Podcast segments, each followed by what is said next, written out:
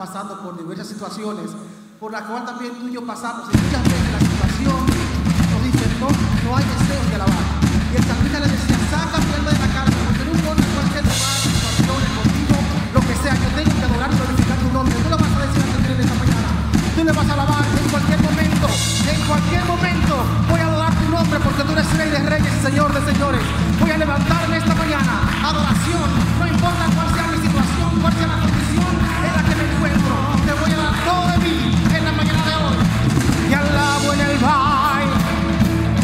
I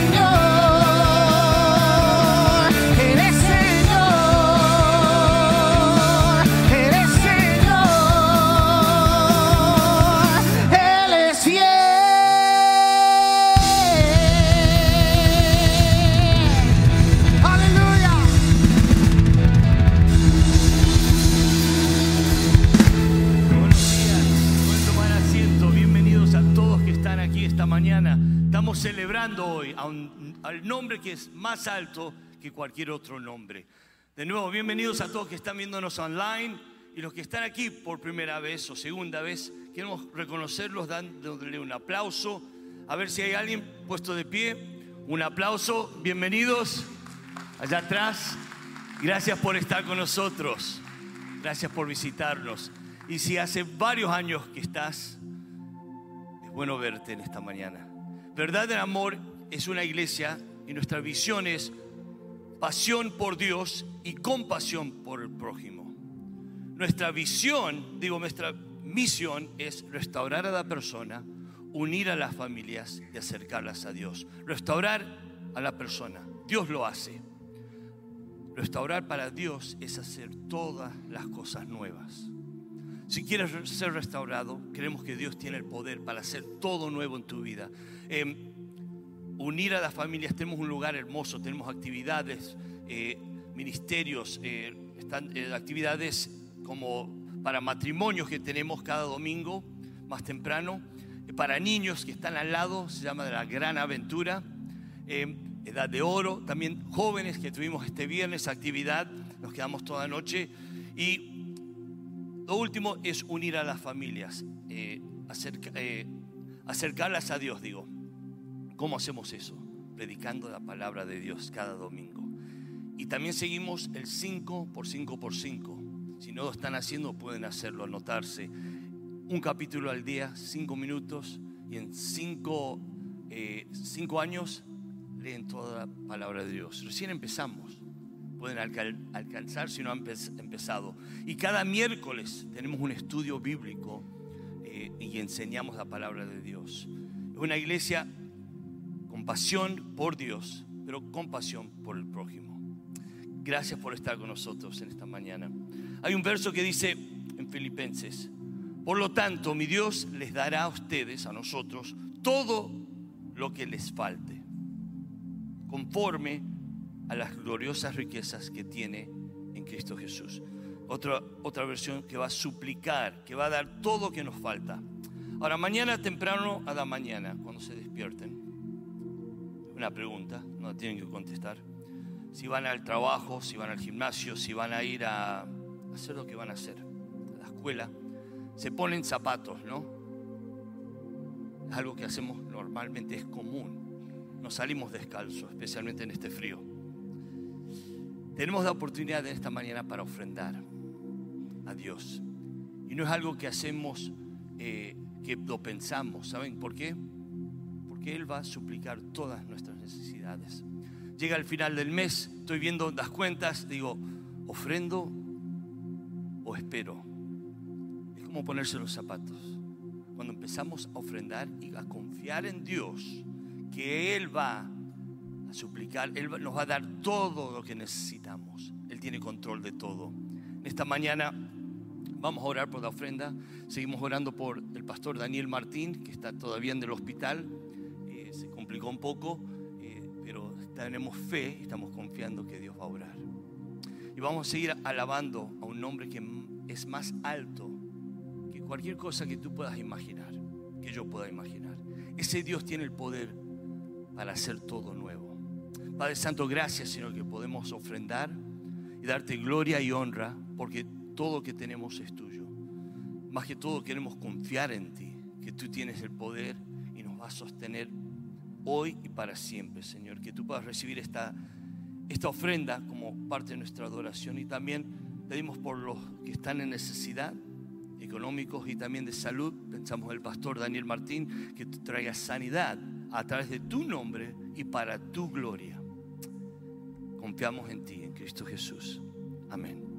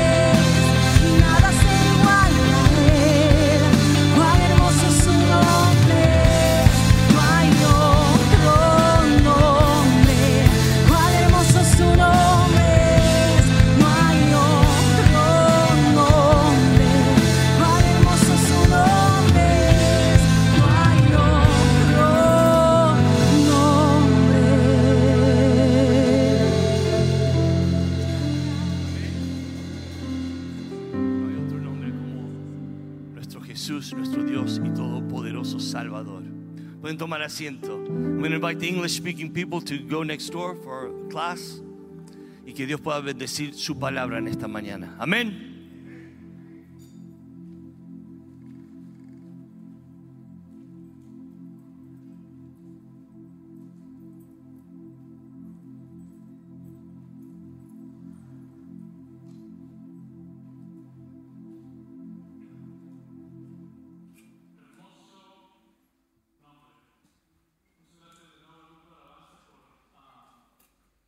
Llevarnos a este punto de adoración y de reconocimiento de su hermoso nombre. De todas las palabras que hayas escuchado a lo largo de tu vida, ¿cuál te parece que tiene el sonido más hermoso? No hablo de sonidos de la creación como una cascada o el viento en el bosque o el canto de las aves. Me refiero al sonido de una palabra, de una frase que sale de las cuerdas vocales de un ser humano. Tal vez pienses en un te amo.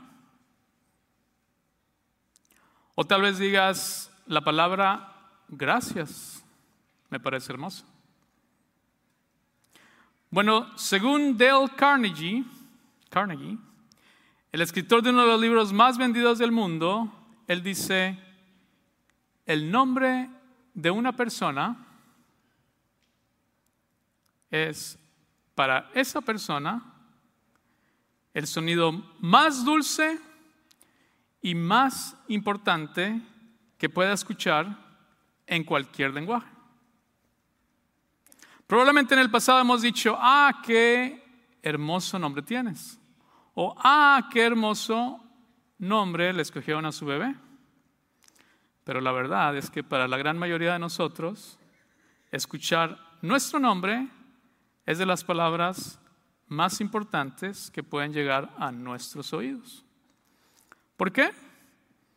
Pues porque es nuestro nombre. Interesantemente, cuando cruzamos fronteras y entramos a otras culturas, eso se puede convertir en un problema. Tal vez supongamos que tú eres originario de Latinoamérica y tu nombre es Juan. Y llegas a este país y entonces te topas con dos compañeros angloparlantes y uno de, ellos te dice John. Pero hay otro que te va a decir, Juan,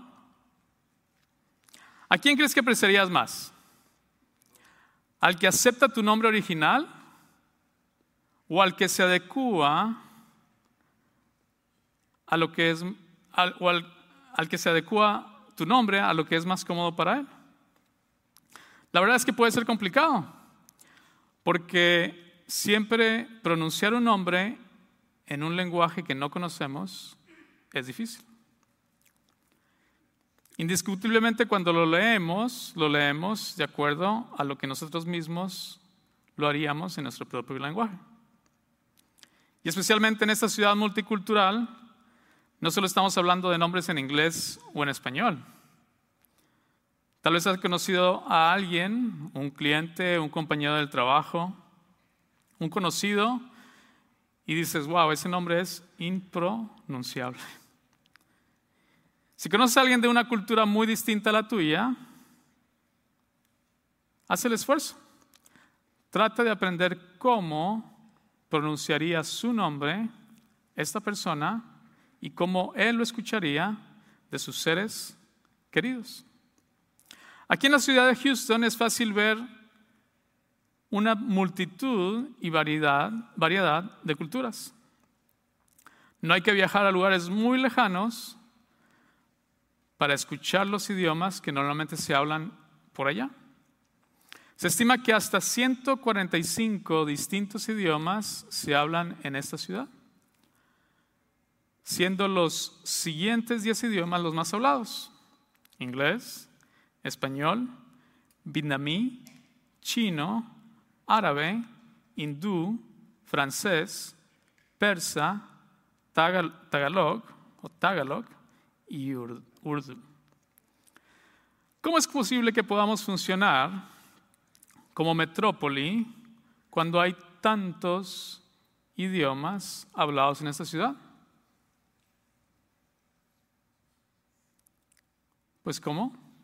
Procuramos hablar un idioma común. Por lo general el inglés o a veces el español. Y es que tener un lenguaje en común es muy útil. Facilita llegar al objetivo cuando la comunicación es fluida. Y justamente esto fue lo que pasó en la región de Babilonia hace muchos años y hace muchos lenguajes. Génesis 11, del 1 al 4 dice, hubo un tiempo en que todos los habitantes del mundo hablaban el mismo idioma y usaban las mismas palabras. Al emigrar hacia el oriente encontraron una llanura en la tierra de Babilonia y se establecieron allí. Comenzaron a decirse unos a otros, vamos a hacer ladrillos y endurecerlos con fuego. Entonces dije- dijeron, vamos, construyamos una gran ciudad para nosotros con una torre que llegue hasta el cielo. Eso nos hará famosos y evitará que nos dispersemos por todo el mundo. Un proyecto tan grande de edificar una ciudad que contenga la torre más alta del mundo requeriría mucha mano de obra.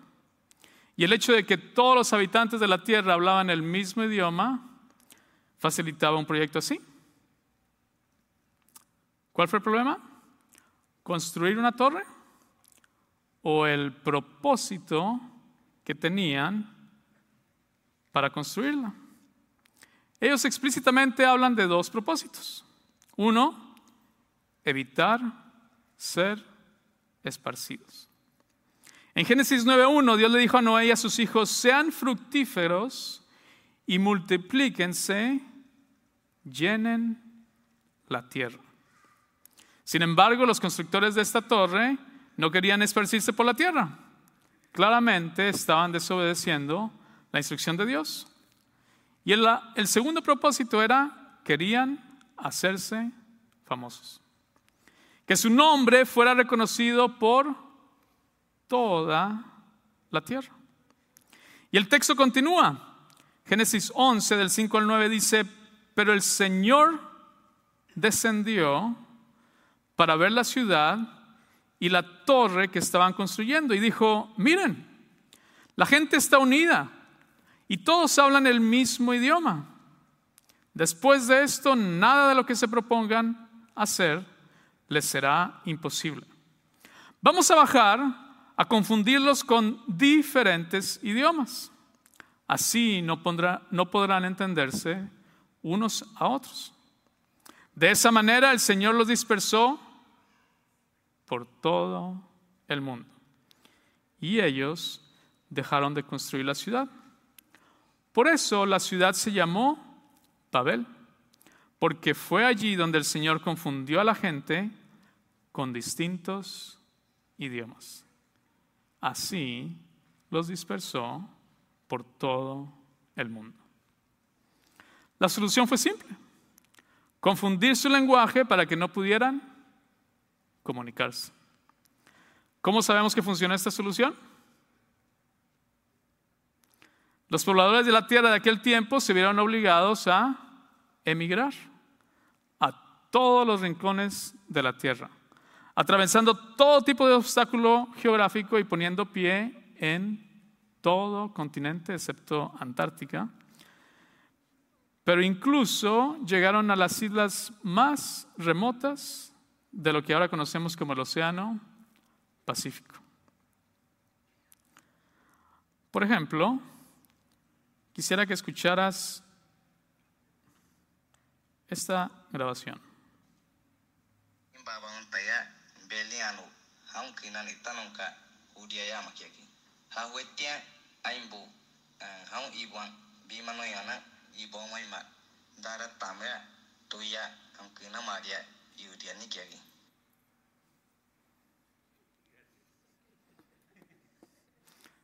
¿Están confundidos? Bueno, de esta misma manera Dios tuvo que traer confusión para traer orden. Porque Él tenía un plan y un propósito global de esparcir a la población alrededor de la tierra. Y es por eso que podemos ver cómo civilizaciones antiguas se fueron asentando alrededor del mundo. Y todos estaban buscando hacerse un nombre propio para ser reconocidos por los demás. Hoy en día no hay vestigios de una gran torre de Babel. Sin embargo, encontramos pequeñas torres alrededor del mundo. Interesantemente, distintas, completamente distintas civilizaciones construyeron pirámides para ensalzar a un hombre o a una civilización. Y es que en el corazón de todo hombre está hacerse de un nombre propio. Queremos que la gente hable de todo lo bueno que hacemos porque seguimos queriendo ensalzar nuestro esfuerzo humano. Pero la historia de la creación no se trata de nosotros. Nosotros somos su creación y Él es el creador.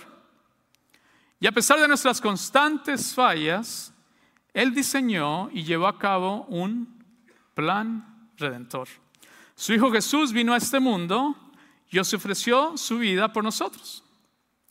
Y después de su muerte y resurrección, les encomendó a sus discípulos, vayan y hagan discípulos a todas las naciones para esparcir su mensaje. El pequeño problema era que los discípulos eran gente común y corriente. La mayoría hablaba solamente arameo y tal vez alguno que otro hablaba griego. ¿Cómo les iba a ser posible esparcir estas buenas nuevas a todas las naciones si no sabían los idiomas de esas naciones? Bueno, de repente pasa lo inimaginable. Una especie de anti-Babel. Hechos 2, del 1 al 12, los voy a leer, pongan atención o lo pueden seguir en sus Biblias. Dice, el día de Pentecostés, todos los creyentes estaban reunidos en un mismo lugar. De repente, se oyó un ruido desde el cielo parecido al estrendo de un viento fuerte e impetuoso que llenó la casa donde estaban sentados. Luego, algo parecido a unas llamas o lenguas de fuego aparecieron y se posaron sobre cada uno de ellos. Y todos los presentes fueron llenos del Espíritu Santo. Y comenzaron a hablar en otros idiomas, conforme al Espíritu Santo, conforme el Espíritu Santo les daba esa capacidad. En esa ocasión había judíos devotos de todas las naciones que vivían en Jerusalén. Cuando oyeron el fuerte ruido y todos llegaron corriendo y quedaron desconcertados al escuchar sus propios idiomas hablados por los creyentes. Estaban totalmente asombrados. ¿Cómo puede ser? exclamaban. Todas estas personas son de Galilea y aún así las oímos hablar en nuestra lengua materna. Aquí estamos nosotros, partos, medos, elamitas, gente de Mesopotamia, Judea, Capadocia, Ponto, de la provincia de Asia, de Frigia, Panfilia, Egipto y de las áreas de Libia alrededor de Sirene, visitantes de Roma, cretenses y árabes. Y todos oímos a esta gente hablar en nuestro propio idioma acerca de las cosas maravillosas que Dios ha hecho. Quedaron ahí maravillados y perplejos. ¿Qué querrá decir esto? Se preguntaban unos a otros. En Babel, El problema era que estaban todos juntos y había un solo idioma. Y ese idioma, ese solo idioma, facilitaba el proyecto de exaltación humana. Sin embargo, en Galilea, el problema era que el mensaje de las obras maravillosas de Dios tenía que ser esparcido a todas las naciones, pero había una barrera del lenguaje. Y para ambos problemas, Dios tuvo una solución. En Babel repartió lenguas para crear confusión y forzar a la gente a dispersarse y frustrar el proyecto egoísta de ensalzar el esfuerzo humano. Pero en el día del Pentecostés, bueno, él también repartió lenguas. Pero no para crear confusión, sino todo lo contrario. Para que sus discípulos pudieran dispersar su maravilloso mensaje redentor todas las naciones en lenguajes completamente entendibles. A partir del Pentecostés, 50 días después de la crucifixión de Jesucristo, Dios comenzó a dispensar su gracia a todos sus hijos. Él mismo se depositó a través del Espíritu Santo a todo aquel que creyera en Él. Y es que el Espíritu Santo provee un lenguaje común. ¿Cuántas veces has viajado tal vez muy lejos de tu, de tu hogar. Y nos hemos encontrado con creyentes de otras culturas.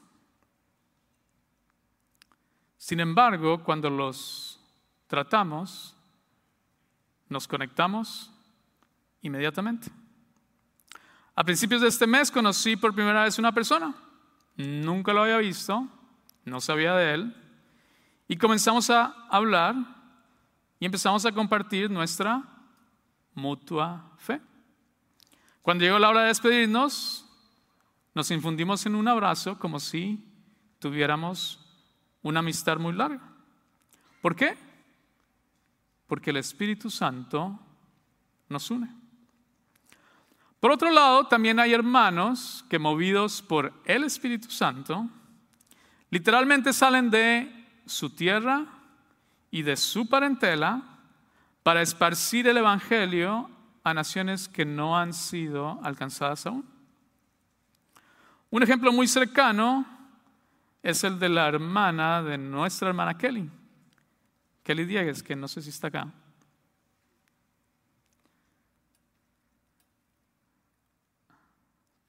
Kelly tiene una hermana que está aquí al centro, que su nombre es Rachel. Ella salió al campo misionero en el año 2011. Su esposo, Enrique, o Enrique, también atendió al llamado en el año 2007. Ellos después se casaron en el año 2014 y ahora tienen un pequeño hijo llamado Daniel. La familia Freitas están desde hace muchos años dedicando sus vidas a esparcir la palabra a estas comunidades que no habían sido alcanzadas aún. Ellos literalmente viven dentro de una comunidad autóctona de Brasil. Y como son, han sido parte de esta comunidad, ellos están, han estado aprendiendo el idioma de ellos. Después de aprender el idioma, lo que les toca hacer es documentar el vocabulario y después de tener bien documentado el vocabulario, empiezan a hacer una traducción de la Biblia a un lenguaje que pueda ser entendidos por esta comunidad. ¿Se acuerdan de la grabación que les mostré hace ratito? Bueno, esto es parte del fruto de la familia Freitas, que a través también de la obra del Espíritu Santo han trabajado arduamente para conseguir lo siguiente. Les voy a poner una grabación extendida y quiero que pongan atención porque yo sé que van a entender unas cosas. Y junto con la imagen que van a ver en sus pantallas.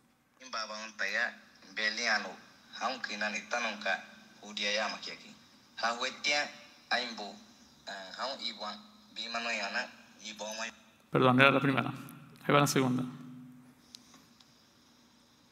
no kun shane bu hanu du kun kai ni dan eno yuyaki João 1 1 até 14 yuyaki Lucas 2 yuyaki Colossenses 1 16 hanu yuyaki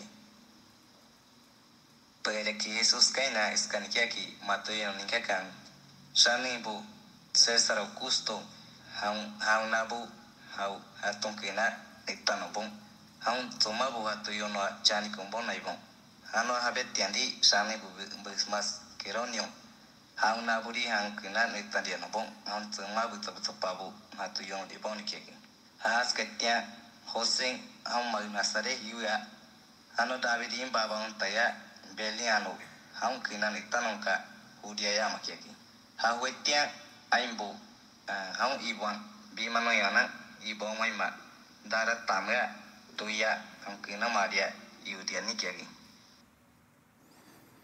¿Escucharon las citas? ¿Escucharon tal vez Julio César?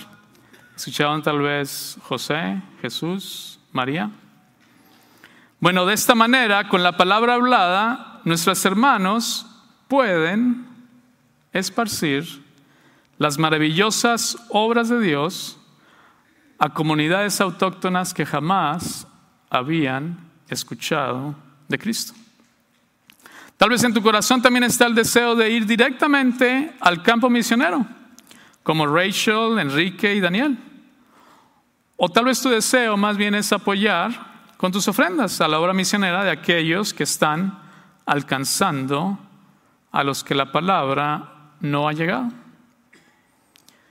Si estás interesado en apoyar al Ministerio de la Familia Freitas, espero que podamos incluir una descripción, en la descripción de este video, una liga que te pueda llevar a, la página de, de ellos. Ahora, el no recibir el llamado de ir directamente al campo misionero no significa que no tenemos una misión también de esparcir su palabra. Y es que el Espíritu Santo nos permite expresarnos en una palabra que todo el mundo puede entender, incluso sin necesidad de lenguaje ni palabras escritas. Salmo, 130, Salmo 19, 3 al 4 dice, no hay lenguaje ni palabras, ni es oída su voz. Por toda la tierra salió su voz y hasta el extremo del mundo sus palabras. Porque más bien es a través de una palabra activa. Juan 1, del 1 al 5 dice, en el principio la palabra ya existía. La palabra estaba con Dios y la palabra era Dios. El que es la palabra existía en el principio con Dios. Dios creó todas las cosas por medio de Él y nada fue creado sin Él. La palabra le dio vida a todo lo creado y su vida trajo luz a todos. La luz brilla en la oscuridad y la oscuridad jamás será, jamás podrá apagarla.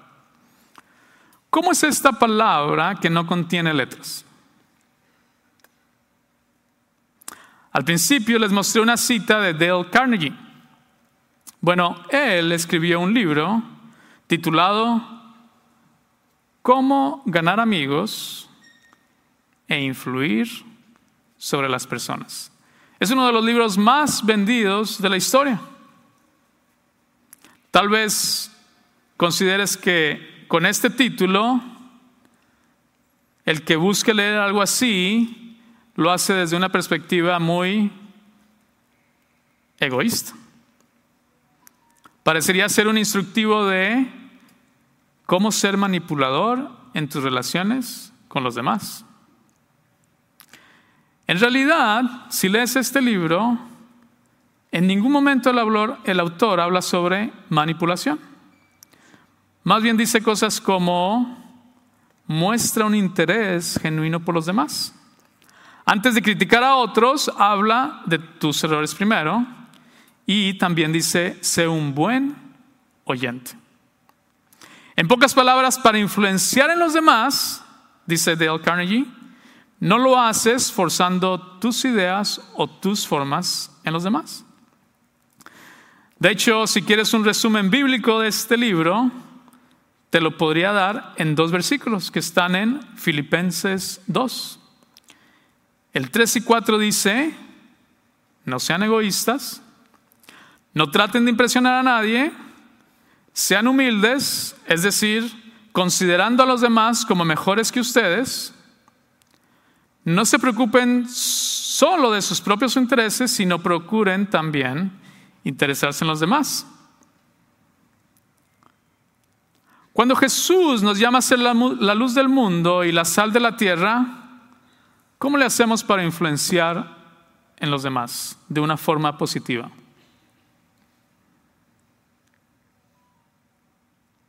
Bueno, afortunadamente Jesús nos ha dejado un gran ejemplo de cómo transmitir esta palabra activa. Siguiendo en Filipenses capítulo 2, del 3 al 8 dice, nada hagáis por contienda o por vanagloria, antes bien con humildad, estimando cada uno a los demás como superiores a él mismo. No mirando cada uno por lo suyo propio, sino cada cual también por lo de los otros. Haya pues en vosotros este sentir que hubo también en Cristo Jesús, el cual, siendo en forma de Dios, no estimó el ser igual a Dios como cosa a que aferrarse, sino que se despojó a sí mismo, tomando forma de siervo, hecho semejante a los hombres. Y estando en la condición de hombre, se humilló a sí mismo, haciéndose obediente hasta la muerte y muerte de cruz. La actitud a la que somos llamados a tener es la siguiente. Estima a los demás como superiores a ti mismo. Es muy fácil, ¿no? Si, comparo mis habilidades futbolísticas con la de Messi o Ronaldo, es muy fácil decir, son superiores merecen mi respeto. No les puedo decir nada acerca de cómo jugar fútbol. Pero la realidad es que estamos rodeados de gente común y corriente, tal como nosotros. Por ejemplo, si después de un largo día de trabajo yo regreso a casa, me siento en un sillón acolchonado, me cruzo de brazos, cierro los ojos e intento descansar. Pero no ha pasado ni un minuto y mi hijo de cuatro años me pregunta, papi, ¿quieres venir a jugar legos conmigo en el piso? ¿Qué actitud debería tener?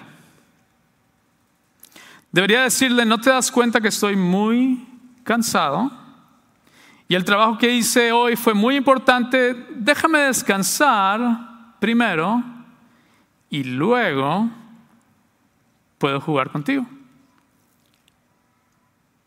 O más bien debería tragarme todas esas palabras, pasarlas por Filipenses 2, 3 y 4 y responderle con un, sí, claro. En el día a día es muy fácil considerar a los demás como inferiores a nosotros mismos. Porque si consideramos, según nosotros, que sus necesidades no son importantes, nuestras necesidades van primero. O tal vez pensamos que no tienen, como no tienen nuestras mismas costumbres, los consideramos inferiores o porque no comen como nosotros, no hablan como nosotros, o tal vez llegamos a decir, no merecen nuestro respeto porque sus estándares morales no son como los nuestros. Filipenses 2 no está hablando de quién merece nuestro respeto por algo que hayan o hayan dejado, hayan hecho o hayan dejado de hacer. Filipenses 2 habla de la dignidad del trato que tenemos hacia los demás, imitando a Cristo.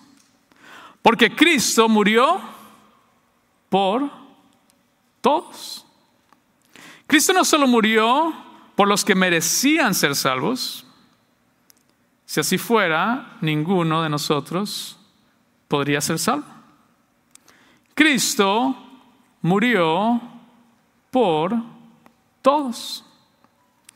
Filipenses, siguiendo en el versículo 9, dice, por lo cual Dios también, Dios también lo exaltó hasta lo sumo y le dio un nombre que es sobre todo nombre.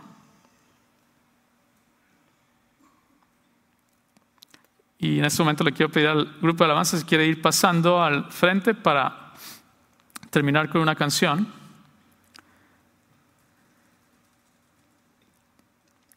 Hemos estado leyendo Filipenses capítulo 2, pero como sabemos esto no es una historia solamente del Nuevo Testamento. ¿Recuerdas la historia del Éxodo? El libro de Éxodo trata sobre la salida del pueblo de Israel de Egipto. Pero, ¿por qué estaba el pueblo de Israel en Egipto? Pues porque había una sequía extendida por toda la región, ¿cierto? Ahora, ¿no hubiera sido más fácil para Dios evitar que hubiera una sequía en la tierra de Canaán y así evitar que Israel y sus hijos tuvieran que emigrar Egipto? Sí, Él es poderoso. Él pudo perfectamente haber evitado la sequía. Eso no era algo difícil. Pero su propósito era algo más grande. Más grande que cualquier persona, que cualquier nombre, que cualquier líder de aquellos tiempos. Romanos 9:17 dice, porque la escritura dice al faraón, para esto mismo te he levantado, para mostrar en ti mi poder. Y para que mi nombre sea anunciado por toda la tierra. Su plan con el pueblo de Israel desde el principio era que emigraran a Egipto, que crecieran allá como nación y luego regresaran a Canaán. Pero ¿cómo iban a regresar? Por medio de grandes señales y prodigios para que su nombre, el nombre de Dios, fuera entonces anunciado por toda la tierra. ¿Tú también piensas que el sonido más hermoso que puedas escuchar es tu propio nombre? ¿O tu nombre propio? La verdad es que tu vida y mi vida tienen un propósito mayor y superior a cualquiera de nosotros y a cualquiera en la historia de la humanidad. ¿Quieres ser de impacto en la vida de otros? ¿Quieres influir en sus vidas? Bueno, no lo vamos a conseguir construyendo una, una excepcional vida ejemplar, para que entonces ellos puedan ver mi vida y ellos impacten. Eso fue precisamente lo que los constructores de la Torre de Babel intentaron hacer y fracasaron. Porque se toparon con la soberanía de Dios. Pero si mostramos un amor genuino hacia los demás, eso sí dejará una marca indeleble en sus corazones. Porque si amamos de forma genuina, lo estamos haciendo para gloria de su hermoso nombre. Porque este es nuestro propósito final. ¿Y qué les parece si nos ponemos de pie y juntos leemos estos dos versículos? Que es el verdadero propósito final de cada uno de nosotros. Filipenses 2, del 10 al 11, dice, para que en el nombre, todos leámoslo, para que en el nombre de Jesús se doble toda rodilla de los que están en los cielos y en la tierra y debajo de la tierra, y toda lengua confiese que Jesucristo es el Señor, para gloria de Dios Padre. Inclinemos el rostro para orar. Dios, te agradecemos por tu palabra, por tu infinito amor y por la hermosura de tu nombre. Te damos gracias por tu gracia que nos muestras día a día. Te damos gracias por la gracia que nos mostraste a través de este plan redentor, a través de la sangre de, tu Hijo Jesús. Te adoramos y te damos gloria porque somos hechura tuya y también somos hechos tus hijos. Permítenos poder transmitir este mismo mensaje a los demás a través de un genuino amor como el que tú nos has mostrado. Te pedimos esto en el nombre de tu Hijo Jesús. Amén. Si quieres uh, pasar al frente, tienes alguna uh, petición especial en oración, puedes pasar aquí al frente con los pastores que van a estar aquí. Y el resto de nosotros, ¿qué les parece si cantamos junto con el grupo de alabanza acerca de la hermosura de su nombre? Cuán hermoso su nombre es, cuán hermoso su nombre es, el nombre de Jesús, mi rey. Cuán hermoso su nombre es, nada se iguala a él. Hermoso su nombre no hay otro nombre. Cuán hermoso su nombre cuán hermoso su nombre